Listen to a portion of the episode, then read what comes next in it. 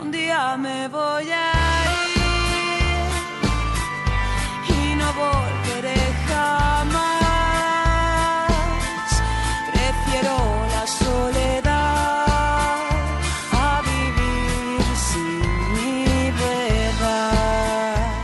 La película mexicana Quemar las naves está de estreno en nuestra cartelera y Cinemanet le dedica un episodio completo a esta cinta. Su director y guionista y los dos actores protagónicos están con nosotros. Bienvenidos a Cinemanet.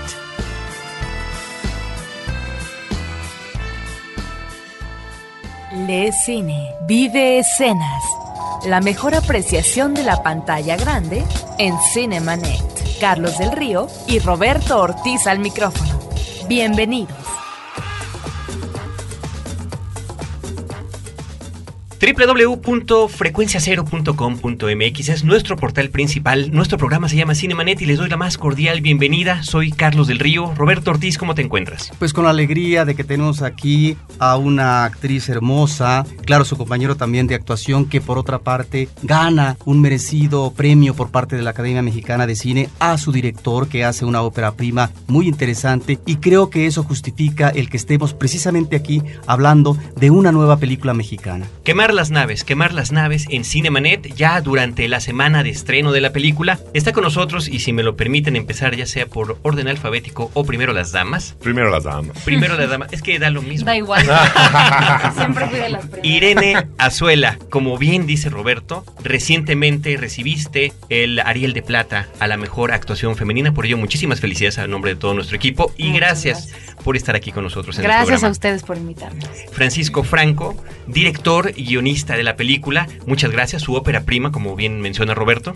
Muchísimas gracias, felices de estar acá. Muchísimas gracias. Y Ángel Onésimo Nevares, coprotagonista de esta cinta. Muchas gracias. Pues bueno, si gustan, normalmente lo que pedimos, y siempre por supuesto sin tratar de quemar la película, pero la gente se pregunta de qué se trata, siendo además este un medio auditivo, nos gustaría escuchar primero, si te parece bien Francisco, de parte de los actores, más o menos en términos generales, cuál es la anécdota de quemar las naves. La anécdota de quemar las naves se centra en estos dos personajes que son hermanos que viven en esta casona en el centro de Zacatecas, una casona que está a punto de derrumbarse como de alguna manera su vida. Es este par de adolescentes que de pronto, digamos, la vida los obliga a enfrentarse a una serie de, de situaciones en donde tienen que tomar una decisión, una decisión que va a ser vital para después definir quiénes son ellos, hacia dónde quieren ir. Es una, es una metáfora acerca de estas pequeñas o grandes decisiones que tenemos que estar constantemente tomando para encontrar como algún significado,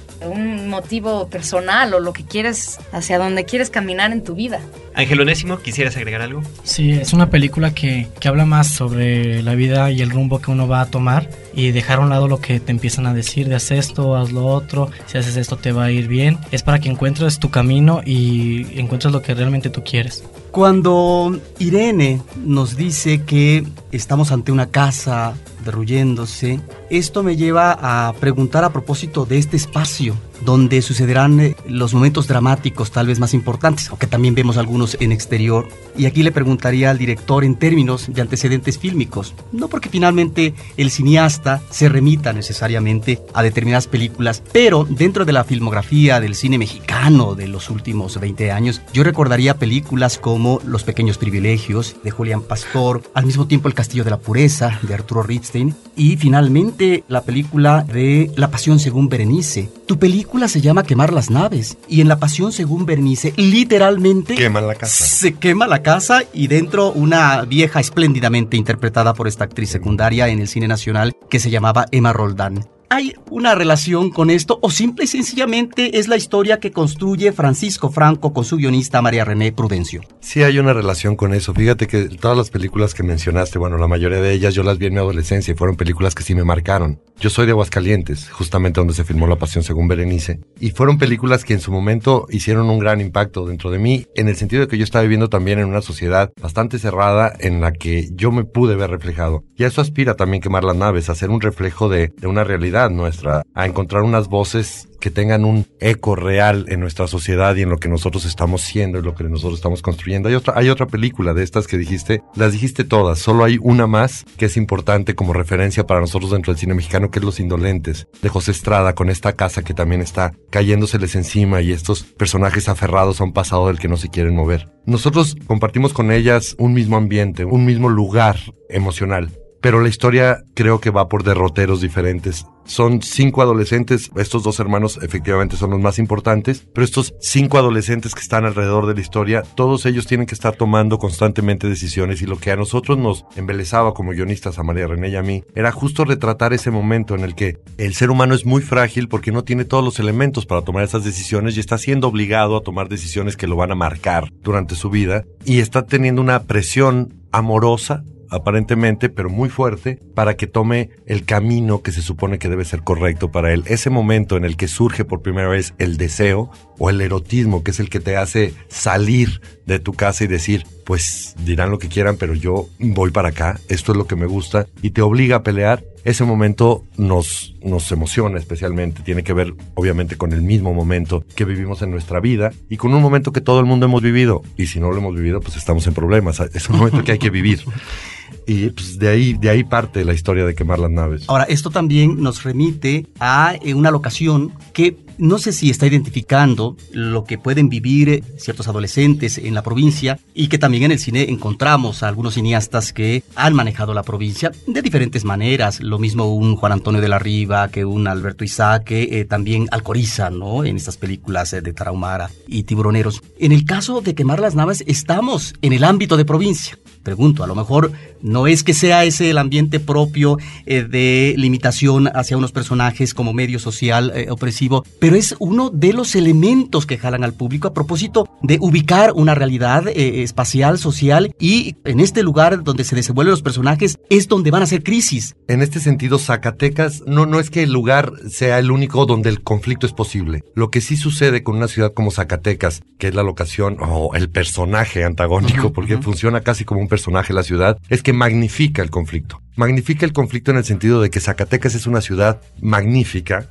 valga la redundancia, en todos los sentidos, pero es un lugar donde tú te ubicas en cualquiera de sus calles y lo que tienes presente es una alta jerarquía. Esta es una ciudad que te habla de jerarquía, de la jerarquía, de la iglesia, de la jerarquía política, sobre todo de la jerarquía económica que hubo en ese lugar en los tiempos de, de la minería, que fue verdaderamente eso fue una Babel en miniatura y un lugar impresionante. Entonces, los personajes situados en medio de este ambiente magnífico pueden amarlo, pueden admirarlo, pero también no tienen una posibilidad de crecimiento. No hay manera de tumbar uno de los muros que hay en esa ciudad para construir otra cosa. Es algo que ya está completamente hecho. Toda la ciudad te habla de eso. Cuando hablamos nosotros de quemar las naves, no siempre estamos hablando de dejar algo desagradable, jodido, horrendo. Muchas veces justo lo que hay que dejar al quemar las naves es un entorno amoroso, o un lugar maravilloso, o una pareja que amabas, o un trabajo en el que estabas cómodo.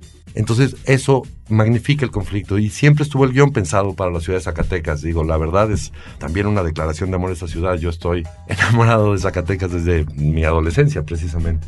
Ahora, quemar las naves. Nos estás mencionando qué es esto, qué esta cuestión, qué significa. Estos personajes están todos conformando su identidad. ¿Se queman las naves para conformarla? ¿Hay que quemarlas para encontrar esa identidad? ¿O primero se encuentra y después las quemas? Eh, ahora sí que la historia personal es la que marca esa, esa respuesta. Hay gente que encuentra su identidad y pelea entonces para quemar las naves. Hay gente que las quema sin saber hacia dónde va. Lo importante es el movimiento. Finalmente la vida es movimiento. Quedarse en el mismo lugar puede resultar cómodo y puede ser la manera más sencilla de pasar por la vida. Ahora, las consecuencias de, de ese no movimiento, cada quien las tendrá que asumir. El movimiento también tiene consecuencias, sobre todo un gran temor respecto a lo que viene enfrente, pero encontrar esa identidad efectivamente te da mucha fuerza para poder quemarlas. Entonces, si eso sucede primero, es mucho más sencillo que ese movimiento suceda, que es el caso de Sebastián. Sebastián encuentra esa identidad que le permite quemar las naves, Elena no.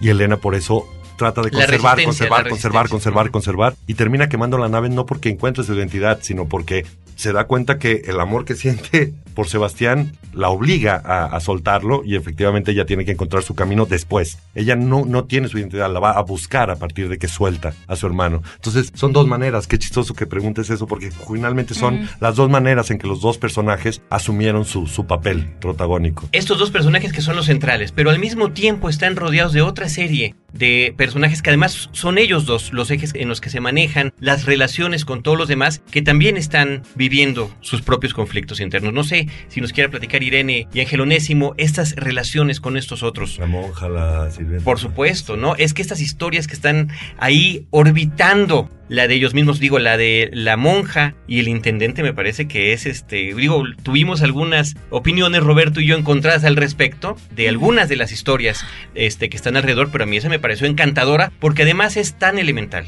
es tan sencilla, pero encuentra su momento a lo largo de los diferentes puntos climáticos de la película, que es un cortometraje en sí mismo, podríamos decirlo, ¿no? Y prácticamente sin palabras. Sí, a, mí me parece eh, una de las grandes virtudes de la película, que a pesar de que la historia lineal la llevan estos dos hermanos, hay pequeñas historias y pequeñas temáticas que también se pueden ver. Y yo creo que sí, de alguna manera todos los personajes están pasando por un momento vital, un momento en donde están obligados a tomar una decisión al respecto de X cosa. La nana que lleva toda la vida viviendo con ellos y cuidando a, esta mujer que fue una cantante súper famosa este, hace varios años, está, está ya harta, no puede más, necesita buscar algo nuevo, algo distinto y deja a estos chamacos que adora y esta mujer que adora para encontrarse con eso desconocido que a lo mejor le va a traer una satisfacción mayor. También está, como ustedes dicen, eh, la monja, ¿no? Con la pequeña historia con el intendente, está el personaje de Juan que, Por supuesto, quiere irse al mar y tiene que dejar esta ciudad que lo está oprimiendo, ¿no? Entonces es, es increíble que de alguna manera todos están en ese proceso, en el proceso de dejar para encontrar algo más. Sí, entiendo que existen estos personajes secundarios o periféricos, pero a veces yo como espectador quisiera saber más eh, de algunos. No porque el cine tenga que ser explicativo y en ese sentido nos dé una intención burda, pero en el caso, por ejemplo, de lo que podrían ser los báculos en la vida de los hermanos, el personaje de la madre, que me parece un personaje muy atractivo, quisiera a veces saber más, un poco de ella, para entender lo que desencadena una serie de situaciones que hacen a Irene fijarse en la casa, estar con la madre en esa relación entrañable de fuertes lazos y donde le piden a ella incursionar en otras cosas propias de la adolescencia. O la parte del padre ausente, ¿por qué no se alude? Porque finalmente, es decir, un personaje vivo, tal vez en fase terminal, un personaje ausente, están eh, delimitando, están trastocando estas vidas de los personajes. Me gustaría de repente saber más de esa nana, ¿sí? Que entraña un misterio, pero que sin embargo es también un personaje muy, muy atractivo. ¿no? Fíjate que son decisiones que también fueron largas, largas, largas discusiones durante el proceso del guion. El guion tuvo un proyecto de maduración muy largo. O sea, el guion se estuvo escribiendo a lo largo de cuatro años, que bueno, suena muy largo, pero es lo que realmente se tarda. Un guion probablemente en, en- en trabajarse. Bueno, al menos nosotros hemos sido lentos en el, en el trabajo y meticulosos en eso. Y el guion estuvo participando en el taller de Sondas, en el taller de Ibermedia. Tuvo como compañera de viaje todo el tiempo a Beatriz Novaro. Y hubo muchas discusiones al respecto de estos personajes y de lo que sucedía alrededor. Nosotros finalmente lo que trabajamos dentro de la historia y hacia donde nos estábamos dirigiendo es que todo eso, todo ese, ese padre ausente está completamente ausente y es totalmente buscado que esté ausente, que no haya esa, presencia de ese padre, porque eso lo queremos ver nosotros reflejado un poco en, el, en la situación en la que están ellos. Lo mismo que la presencia de la nana, no estamos hablando más de la nana, pero sí hacemos que esta casa funcione perfectamente hasta el momento en que la nana deja de estar. En el momento en el que ella sale, esta casa se derrumba. Y que simplemente entonces, desaparece, ¿no? Tú ya sabes perfectamente que todo lo que era, lo que era ella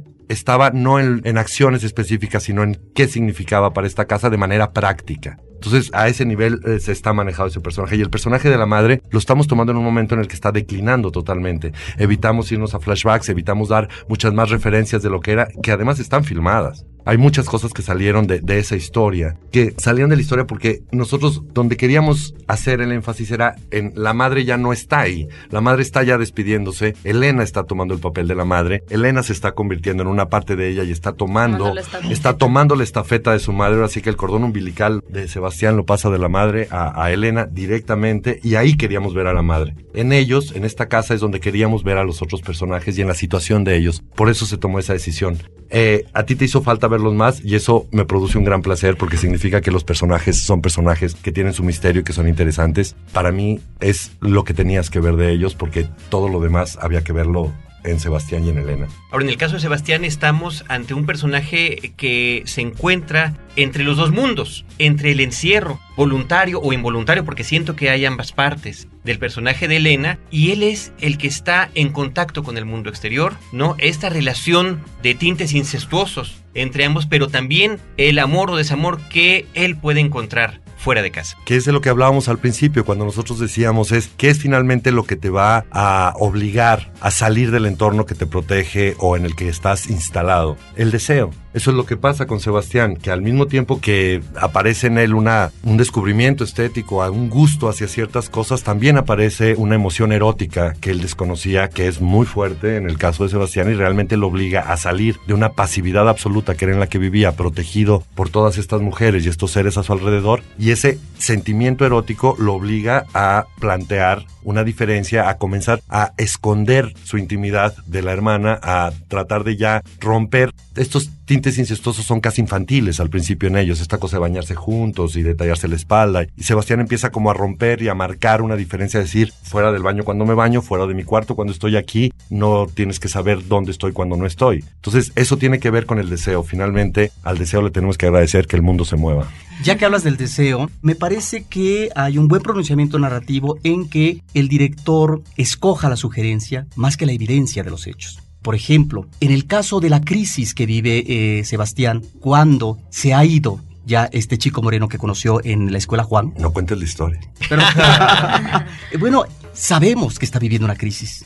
Está ahí latente, pero no estamos viendo más allá en términos de las acciones que está él asumiendo, cometiendo, para tratar de entender qué es lo que quiere y hacia dónde va. Eso creo que me parece que es eh, un elemento favorable a la película. Que lo mismo tenemos estos elementos, uh, digamos, de sugerencia, que otros, eh, sobre todo en el caso de Irene, que es uh, el desbordamiento, porque así lo exige el personaje. Estos momentos que pueden a lo mejor tener que ver con una cuestión incestuosa, estos momentos de encono y de pelea visceral, por ejemplo, entre los dos hermanos y la conciliación inmediata, etcétera. Nos están hablando también de dos personajes diferentes, pero que finalmente tienen que ver uno con otro. Y ahí es donde creo que encontramos algunas de las mejores escenas, visualmente hablando, en la composición. Yo me remitiría eh, específicamente a tres. En el caso de Sebastián y Juan en el cerro, cuando Juan eh, le pone el brazo en el hombro y lo invita a que imagine, a que imagine el mar detrás o en esos cerros, que de alguna manera me recuerda a la película de la calle, cuando un chico, ¿verdad?, de la calle le dice en la rueda de la fortuna, en la rueda de la fortuna, a propósito del destino que va a tener un personaje como eh, un niño de la calle, que le dice a su chica, mira hacia allá, ¿qué hay detrás de esos cerros? Ella está viendo, dice, no, no sé, es el mar. Sí, este deseo de finalmente en el mar encontrar esta suerte de catarsis, de liberación, que algunos otros cineastas también lo han manejado. Otra escena que realmente creo que jala al espectador es eh, cuando llega enfebrecido Sebastián, después eh, de que ha tenido un momento seguramente erótico en la noche, eh, y comienza a pintar, ¿no? Comienza a pintar y cambia la tonalidad de los colores, su eje central es el mar, etcétera, que es realmente un, un, momento muy, muy emotivo. O por ejemplo, ahí es donde está, creo, la delicadeza propia del cineasta en mancuerna con su fotógrafo, cuando Sebastián se entera de la muerte de la madre. ¿No? Donde estamos ante un recurso meramente cinematográfico, exclusivamente cinematográfico. Y bueno. Eh, bueno. ya nos emocionaste todos. Queremos ir a ver la película, con permiso. Este, vamos al cine, les llamamos mañana.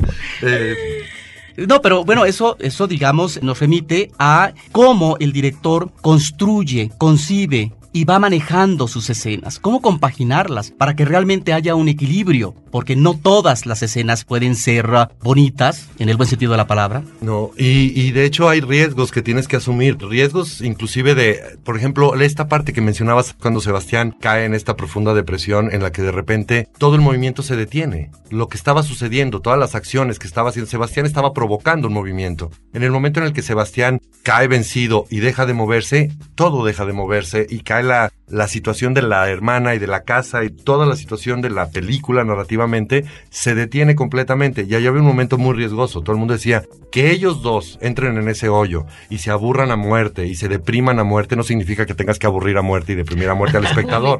Yo decía un poco sí, tengo que meter también a la gente en ese hoyo, tengo que parar todo y decir, cuando no te mueves esto es lo que pasa. No te mueves y no pasa nada y no es dramático, pero es terrible, es desesperante tienes que entrar en este hoyo. Entonces, eso también eran unas largas discusiones en la edición, por ejemplo, ese, ese parón final, que a mí me encanta que haya ese parón y a mí me encanta entrar en eso y de repente ver cómo estos dos personajes, de verdad, en el momento en que se dejan de mover, se dejan de mover ellos, pero la decadencia continúa a su alrededor. La casa se sigue cayendo mientras ellos no se, no se están moviendo. Son cosas que, que vas aprendiendo también al mismo tiempo que estás haciendo la película. Cuando estás escribiendo el guion, tomas un riesgo. Cuando lo filmas, tomas otro riesgo. Y al momento de editarlo, tomas el riesgo final de decir, ok, va así o no va así. Y es una cuestión totalmente emotiva. Es un trabajo, finalmente, en ese sentido, el cine por eso es un vicio maravilloso, no puedes dejar de hacerlo, porque es, es un movimiento creativo constante. Cuando escribes el guion, cuando estás ideando la película, cuando estás trabajando los personajes, ¿no? Es otro momento. Cuando la estás filmando, cuando la estás editando, cuando la estás postproduciendo, es lo que puedes hacer. Son diferentes procesos que se van enriqueciendo, pero es casi como un arte renacentista. Tienes que hacer tantas cosas durante el proceso que por eso yo creo que todos estamos enviciados y queremos filmar y filmar y filmar. Y después la retroalimentación con el público, con los públicos, si es que la película está en cierto festival, si es la, la película está ante cierto foro y ante distintas personas que puedan apreciarla de una u otra manera y entender, ¿no? Retroalimentarse de ver cómo, cómo la percibieron estas personas. Vamos a hacer una pausa, estamos en Cinemanet platicando de la película Quemar las naves con su director y guionista Francisco Franco, con Irene Ozuela y con Ángel Onésimo Nevares. Regresamos. Yo me largo de aquí en cuanto puedo. ¿A dónde? Al mar. Nunca he ido. ¿Te cae? Mi mamá está muy mal. Yo soy la única que se queda aquí encerrada. Quiero ir al cine. ¿A qué se refiere uno cuando dice quemar las naves? A que para poder irte tienes que romper con lo que dejas atrás, aunque te dé miedo.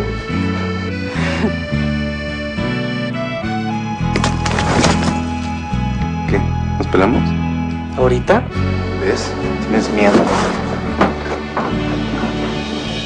¿A dónde vas? ¿Qué te importa? Sí, sí me importa, porque yo soy la que se queda aquí encerrada. ¿No tienes otra cosa que hacer que estarme jodiendo todo el día? Un día me voy a ir Tú eres fuerte como yo. y no volveré jamás. Tienes que cuidar a tu hermano. Cinemanet regresa en un instante. En la historia. Acompaña a Roberto Jiménez a recorrer México en la historia. Porque La Máquina del Tiempo es un podcast de frecuencia cero. www.frecuenciacero.com.mx. Si eres de los que disfruta el vino pero no quieres preocuparte por sus complejidades, no te pierdas a Juan Sotres en Vino para Principiantes, el podcast de Frecuencia Cero. www.vinoparaprincipiantes.com Porque todo lo demás es solo comentario. Ahora, diseñar y hospedar su página web será cosa de niños. En tan solo cinco pasos, hágalo usted mismo sin ser un experto en Internet. Ingrese a suempresa.com y active ahora mismo su plan. Suempresa.com, líder de web hosting en México. Historias múltiples en tiempos cortos. Cinemanet. Regresamos. ¡Sebastián! Es que yo lo vi cuando se fue. Un cohete vino a buscarlo. Se fueron juntos. ¿Cuándo lo viste? ¿Es esos cerros? Cierra los ojos. Ahora imagínate que son de agua. ¿A dónde vas? Se va a ir. Yo también. A regresar. ¿Qué onda? Ya te puedes ir, Sebastián. ¿Y tú?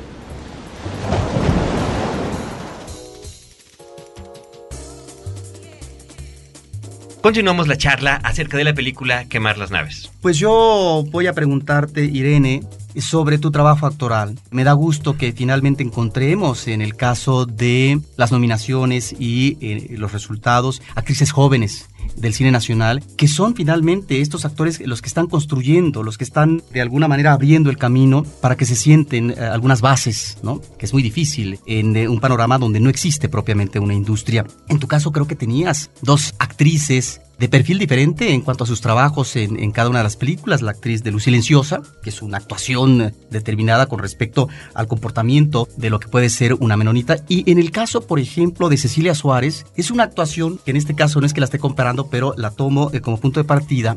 Es una actuación muy contenida, muy difícil, porque es a partir del mutismo que se tienen que expresar ciertos ah, matices, ciertas situaciones, porque lo exige así el personaje. En tu caso creo que estamos ante un tipo de actuación diferente, una actuación muy recia, una actuación que está desbordándose o a punto de, y que tiene momentos eh, de encuentro con el hermano, de mucho movimiento, de, de mucho diálogo. Es realmente un personaje que lo mismo está cantando, evocando el triunfo de la madre, que se pelea con el hermano, etc. Es realmente una actuación muy lograda. Y te quisiera preguntar cómo es que se da tu trabajo actoral y en este caso en vínculo con tu director. Que además en estos casos de personajes extrovertidos caer en la sobreactuación puede ser el, el, riesgo final, la gran trampa. Y finalmente por supuesto no sucede, ¿no? Y ahí están los reconocimientos, inclusive si no lo hubiera recibido que sí lo recibiste. Y qué bueno que lo recibiste, ahí estaba ya el reconocimiento de la industria cinematográfica hacia este trabajo. Pues mira, me, me da mucha curiosidad que lo hayas mencionado porque sí, era uno de mis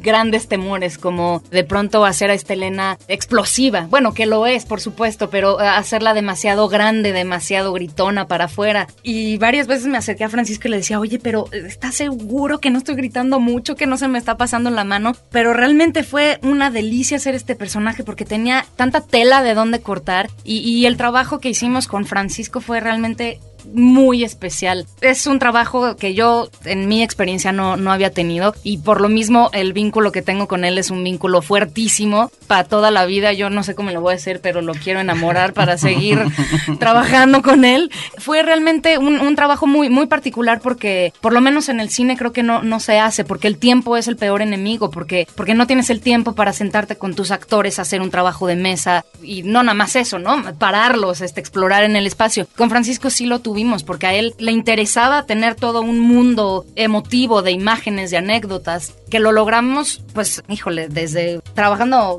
¿qué? Un año antes de filmar, este, un año y medio, sí, bueno, fue un, un proceso larguísimo. Y en los ensayos tuvimos la oportunidad de entrar en un espacio de creación de personaje, un espacio en donde todos aportábamos ideas nuevas, en donde pudimos hacer estos personajes no solo complejos con todas sus contrariedades, sino vivirlos y a la hora de llegar al set, este, eso, ¿no? Jugarlos y, y estar, estar ahí, habitarlos.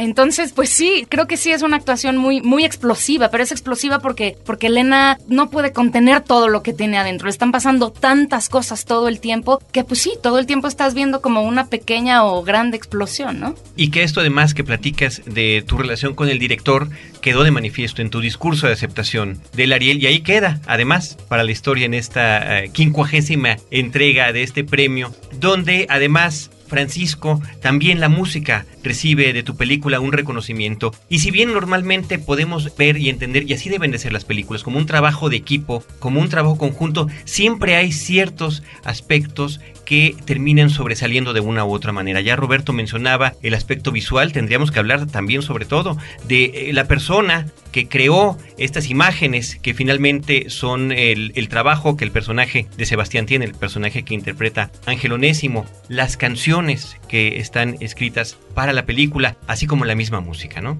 Qué padre que mencionas la persona que hizo todo el trabajo plástico de Sebastián, porque fue un proceso también muy interesante. Él lo hizo Claudio Isaac, que es un pintor magnífico, cineasta además, no sé si sí, recuerdan sí, una película El día que murió Pedro. Infante. Es cineasta, es un tipo que entiende muy bien el mundo del cine y es un gran artista de, en todos los sentidos. Escribe magnífico, pinta magnífico. Claudio dice que su desgracia es que sabe hacer demasiadas cosas, por eso se está tan disperso, pero hizo un trabajo, fue muy difícil llegar a eso. Claudio comenzó trabajando las pinturas de, de Sebastián y teníamos muchas peleas porque él decía que yo quería que fuera demasiado sofisticado Sebastián, pero yo decía que era demasiado obvio lo que él estaba haciendo. Entonces peleamos y peleamos y peleamos. Este Claudio no me dejará mentir ya muy cerca de la filmación, después de que llevábamos meses trabajando, yo entré en crisis y dije, pues no tenemos todo el material gráfico, todo lo que tiene que pintar Sebastián, porque nada más no le estamos dando al clavo Claudio y yo, y hablábamos horas y yo le llevaba a los actores y hacíamos cosas y Claudio se desesperaba y yo me desesperaba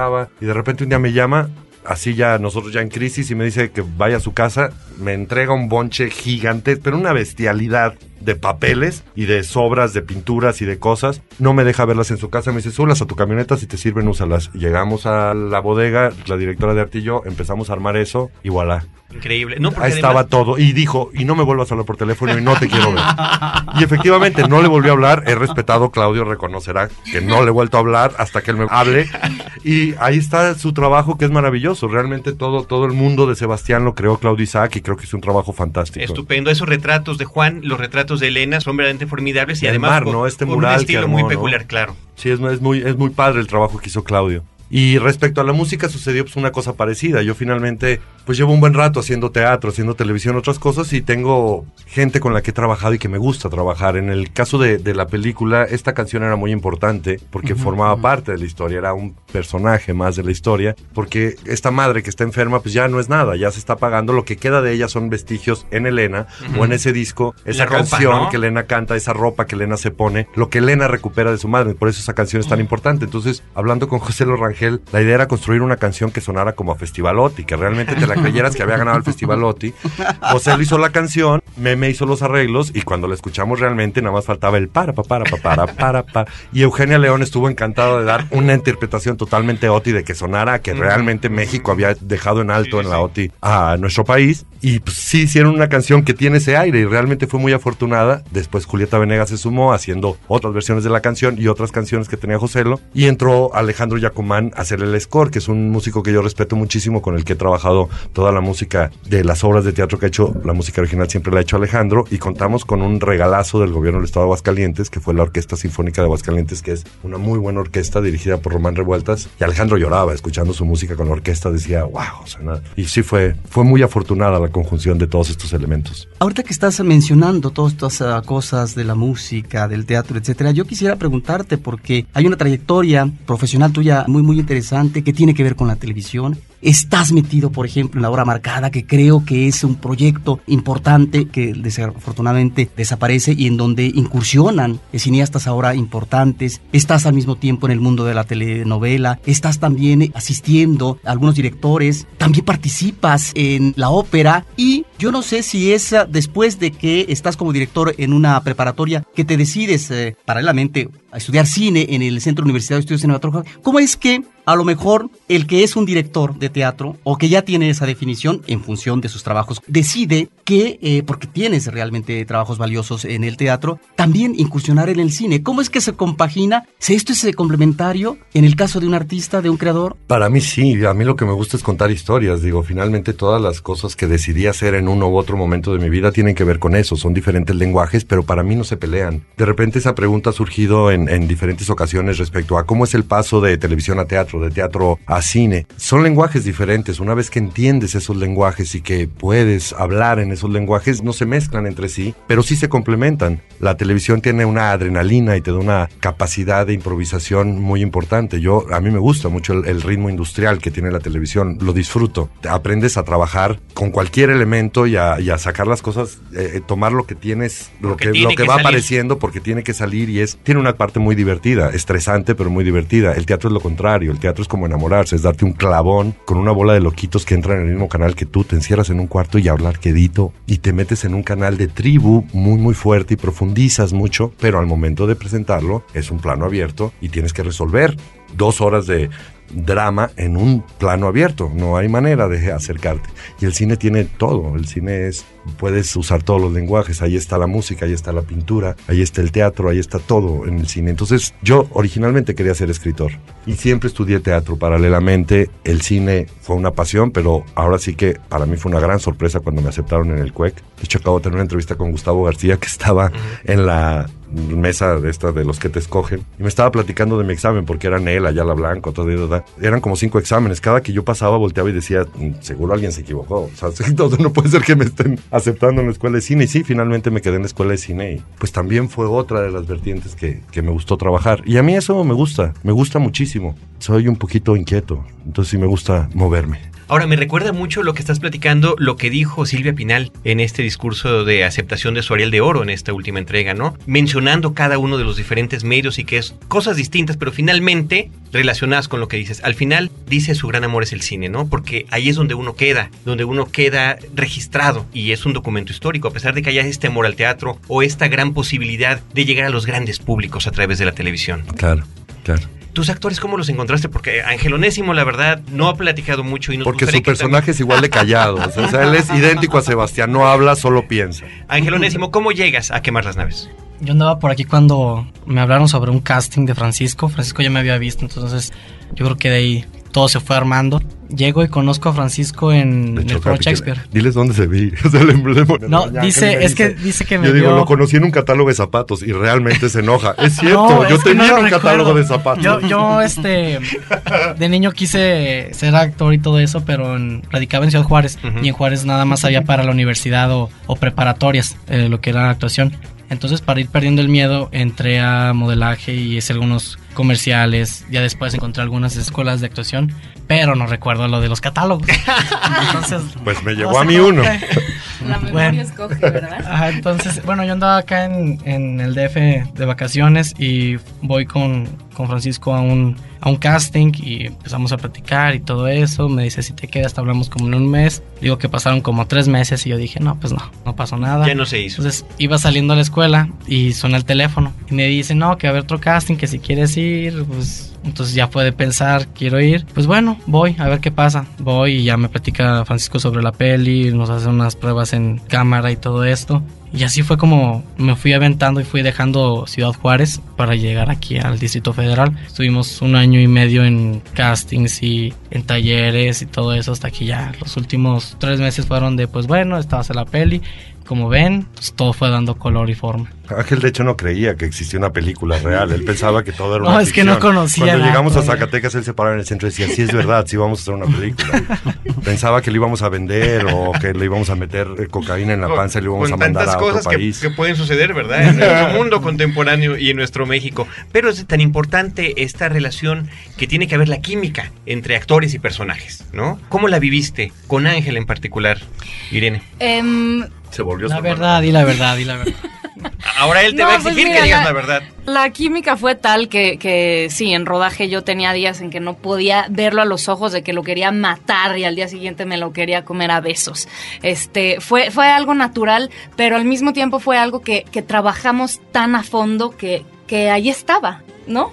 Sí, de hecho, este, una de las partes más delicadas, a mí me encantaba el trabajo de Irene, me encantaba el trabajo de Ángel, pero en este taller que hicimos había varios actores y lo que era impresionante era, no te ofendas por lo que voy a decir, Ángel era completamente gris con otras actrices, o sea, no, no, no, no, le pasaba nada. Y cuando trabajaba con Elena, inmediatamente sucedían cosas. O sea, Elena algo hacía a Irene que lo estimulaba a él y pasaban cosas fuertes todo el tiempo. Entonces era clarísimo. Irene tiene también una cosa también como de hermana mayor. Y había una chispa entre ellos dos como de... Irene forzaba a Ángel todo el tiempo a hacer cosas que a él le molestaban. Entonces era muy interesante lo que sucedía entre ellos dos. Y fuera de eso, se querían mucho. Entonces era muy sabroso lo que sucedía. Y tu otro actor, porque también me parece que es importante el que interpreta a Juan, que no sé si ya ha participado contigo en teatro, porque es eh, una presencia diferente a los hermanos, tiene que ver también una condición eh, diferente eh, socioeconómicamente hablando, que creo que está muy bien elegido para lo que nos tiene que transmitir. A, a Bernardo Benítez, que también es un actor que, bueno, creo que van a escuchar mucho de él próximamente porque es un actor muy talentoso y con una presencia muy especial. También lo conocí muy, muy chiquito, recién llegado de Puebla. Y estuve trabajando con él en diferentes periodos y en diferentes cosas. Y hice una obra de teatro donde él era el protagonista de la obra de teatro que se llamaba Los Delitos Insignificantes, que no se la pude poner más difícil. La verdad, casi la obra era una prueba de fuego para ver si realmente me lanzaba con él en cine. Era un personaje dificilísimo, complicadísimo el que tenía que hacer ahí y hizo un trabajo muy, muy especial y al momento de enfrentarlos con ellos hubo un choque inmediato que fue muy interesante. Ahí fue al revés. En vez de haber de repente esta química, él provocaba rechazo de una manera muy fuerte en el resto de los actores que estaban trabajando y así, a partir de ese además- rechazo, él trabajó todo el tiempo su personaje y fue muy Claro. interesante. Fue muy interesante hasta en el rodaje, donde él estaba en otra banda, completamente. Y se quieren mucho y son muy cuates, y, o sea, se adoran, pero claramente fue una, una entrada, él marcando que él no era esto, que él no estaba en esta onda, que él era otra onda. Todo el tiempo lo marcó desde el principio que llegó y era interesante. Por lo que nos dices, eh, yo no sé si has creado lazos paternalistas. como, eh, Espero que no, de- espero que no, de- espero que no. Yo me quiero ir de vacaciones de ellos. Yo quiero quemar mis naves, efectivamente. Los quiero mucho, pero espero que les vaya muy bien. Pues bueno, les queremos agradecer muchísimo que hayan eh, venido a Cinemanet a platicar con nuestro público de esta experiencia única, verdaderamente, de la película Quemar las Naves, lo que cada uno estuvo viendo allí. Yo me quedo con lo que comentaba Roberto, con esas ganas de saber más de todos estos personajes que están girando alrededor de los otros. El padre de Juan, por ejemplo, me parece que también es estupendo. Alberto Estrella. Sí, hombre, sensacional. Eh, muchísimas felicidades por ese trabajo. Muchísimas gracias, Gracias por estar. Y muchas felicidades, Irene. Felicidades por ese, por ese premio tan importante en México, que Muchas es el Ariel a la mejor actuación. Y felicidades, Ángel Onésimo, por esta, pues, gran paso al Gracias. mundo, al mundo del cine. No sé si tengan alguna palabra final para nuestro Una invitación.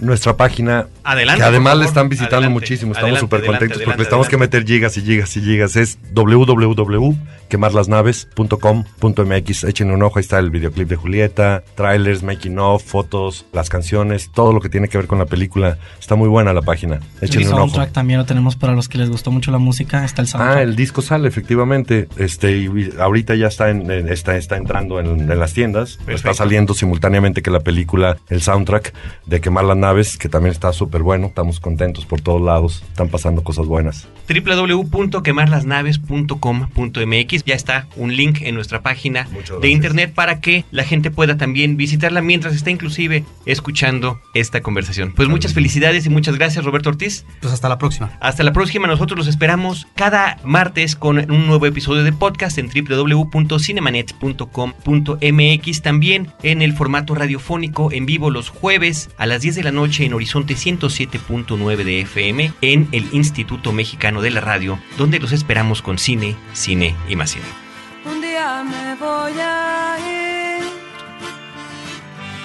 y no volveré jamás. Prefiero la soledad a vivir sin mi verdad. Un día me voy a ir, seguro me extrañarán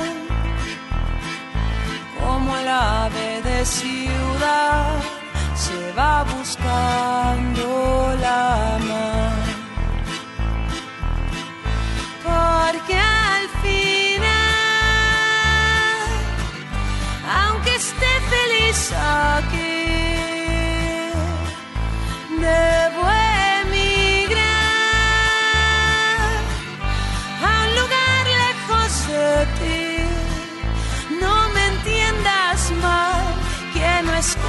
de los dos. Parece el final, pero es mi principio.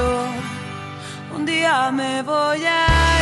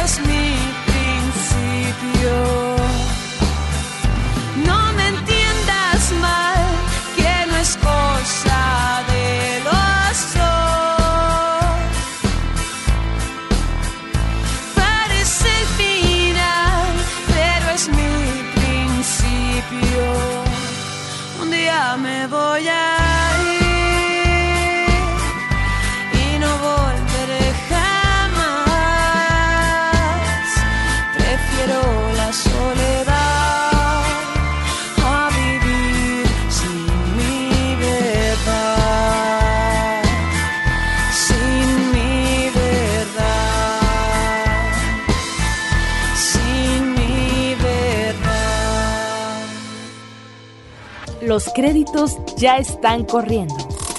Cinemanet se despide por el momento. Más en una semana. Vive cine en Cinemanet. Frecuencia cero. Digital Entertainment Network.